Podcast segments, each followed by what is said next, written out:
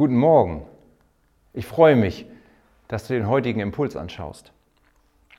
In meinem letzten Impuls hatte ich erzählt, dass ich öfter mal gestresst bin, dass ich nicht zur Ruhe komme.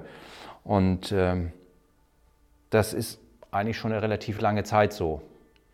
Dass es immer mal wieder Phasen gibt, wo ich so unter Strom stehe, dass ich, äh, selbst wenn Feierabend ist, irgendwie innerlich gar nicht zur Ruhe komme. Man hat ständig was um die Ohren. Vielleicht kennst du das auch. Und ich möchte dir heute einen interessanten Ansatz vorstellen, den ich in einem guten Buch gefunden habe. Warum Ruhe unsere Rettung ist. Von dem schwedischen Pastor Thomas Jödin. Als ich vor ein paar Jahren wieder in so einer Situation war, dass mir eigentlich alles viel zu viel wurde, ähm, stand für mich eine, eine Operation an und mit anschließender Reha, was ja so die perfekte Situation ist, um wirklich mal alles loszulassen. Es geht ja nicht. Man ist erst im Krankenhaus, in der, dann in der Reha-Klinik. Nichts kommt an einen ran. Man kann mal wirklich runterfahren. Und für diese Auszeit haben meine Eltern mir dieses Buch mitgegeben. Zentrales Thema dieses Buches ist die Sabbatruhe. Vielleicht ist dein erster Gedanke jetzt, ja, Sabbat, damit haben wir ja eigentlich nicht so viel zu tun. Und ist das nicht der Tag, an dem den Juden komplett alles verboten ist? Das kommt für mich sowieso nicht in Frage. Oder vielleicht bist du im Schichtdienst und sagst, so einen freien Sonntag habe ich sowieso nie. Oder ganz unregelmäßig vielleicht mal. Ich möchte dir diesen Ansatz trotzdem einmal ans Herz legen und vorstellen. Thomas Jüdin betrachtet den Sabbat nämlich nicht als irgendeine religiöse Veranstaltung oder Verpflichtung, sondern tatsächlich weitestgehend zu diesem Thema Ruhe, Ruhe finden, Ruhe geschenkt bekommen. Und es geht ihm um einen freien Tag in der Woche. Das muss nicht zwingend der Sonntag sein. Wenn du im Schichtdienst bist, hast du ja sicherlich irgendeinen Tag in der Woche auch mal komplett frei und könntest den dafür nutzen. Das ganze Buch wäre viel zu viel für einen Impuls. Und von daher, wenn dich das Thema interessiert oder anspricht, kann ich dir nur empfehlen, es einmal ganz zu lesen. Ausgangspunkt für den Sabbat sind natürlich diese ganzen Verbote. Es geht darum, dass man einen Tag nichts tut. Man kann es, glaube ich, auf den Punkt bringen mit der Aussage, man soll am Sabbat nichts schaffen. Und ein Stück weit sind wir dann, ich sage mal, als Grundlage doch wieder bei der Religion, denn dieser Sabbat ist ja von Gott geschenkt. Gott möchte, dass wir einen Tag dieser Ruhe genießen und er möchte, dass wir ihm vertrauen, dass es auch funktioniert, dass es von uns nicht abhängt. Und das Buch hat einen sehr schönen Untertitel. Stell dir vor, du tust nichts und die Welt dreht sich weiter. Unglaublich dieser Gedanke, oder?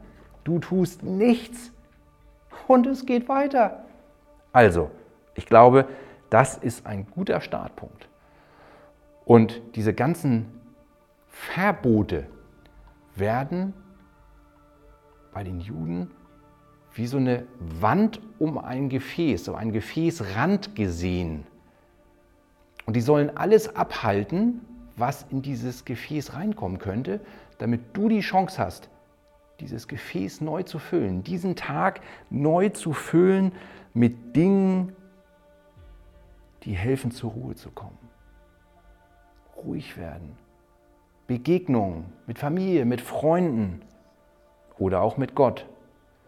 Zugegeben, in der aktuellen Situation sind Begegnungen eher etwas schwieriger, zumindest mit, Freunde, äh, mit Freunden oder mit Familie. Aber spätestens Ruhe zu suchen, das sollte funktionieren. Sjödin kommt übrigens zu dem Ergebnis, dass der Sabbat nicht am Ende einer Woche ist, wo wir uns von dieser erholen sollen, sondern als Schwungraktit in die neue Woche hinein. Das sind sicherlich zwei Seiten einer Medaille, aber ich finde diesen Ansatz so interessant. Und wenn du einmal in die Schöpfungsgeschichte schaust, dann passt dieser Ansatz auch viel besser. Am sechsten Tag hat Gott den Menschen geschaffen und am siebten sagte er, jetzt machen wir Pause. Der Mensch wurde geschaffen, um am nächsten Tag erstmal einen Ruhetag zu haben. Und dann geht es in die neue Woche. Also mit einem Ruhetag in die Woche zu starten, ich finde, der Ansatz hat was. Eine wichtige Unterscheidung, die ich aus diesem Buch mitgenommen habe, ist, bin ich im Hier oder bin ich im Jetzt? Jetzt fragst du dich vielleicht, wo ist denn da der Unterschied?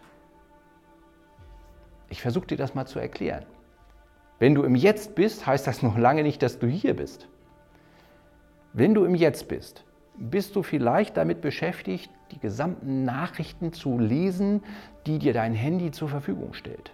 Es gibt ja sogar Nachrichten-Apps, die immer, wenn sie meinen, dass irgendwas Wichtiges passiert ist, dir so eine Push-up-Nachricht schicken.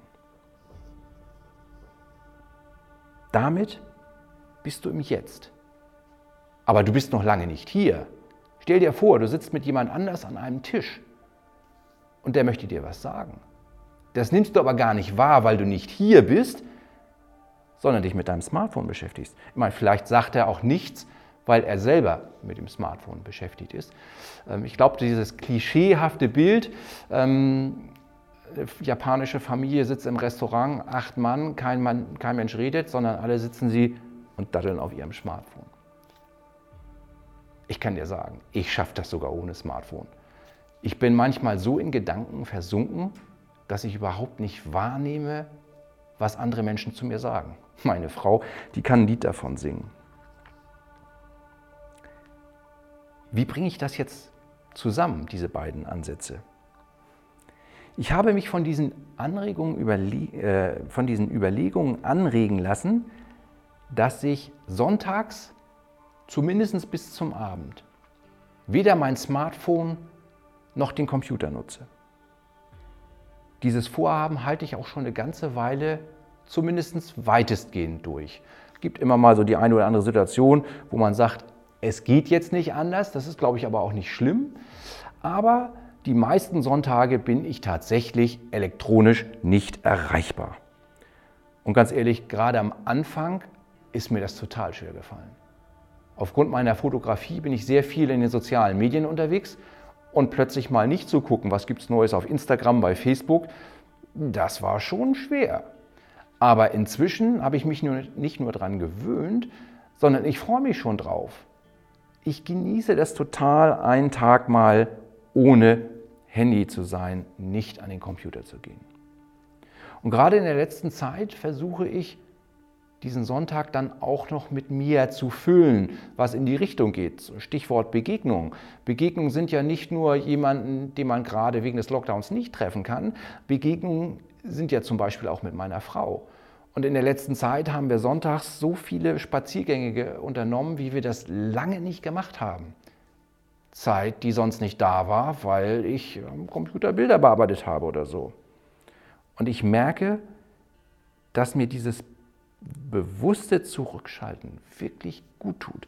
Im Moment versuche ich das nicht nur sonntags weiter auszubauen, sondern einzelne Ansätze sogar in den Alltag zu übertragen, ob ich da nicht vielleicht auch mal so kleine Zeitfenster der Ruhe schaffen kann.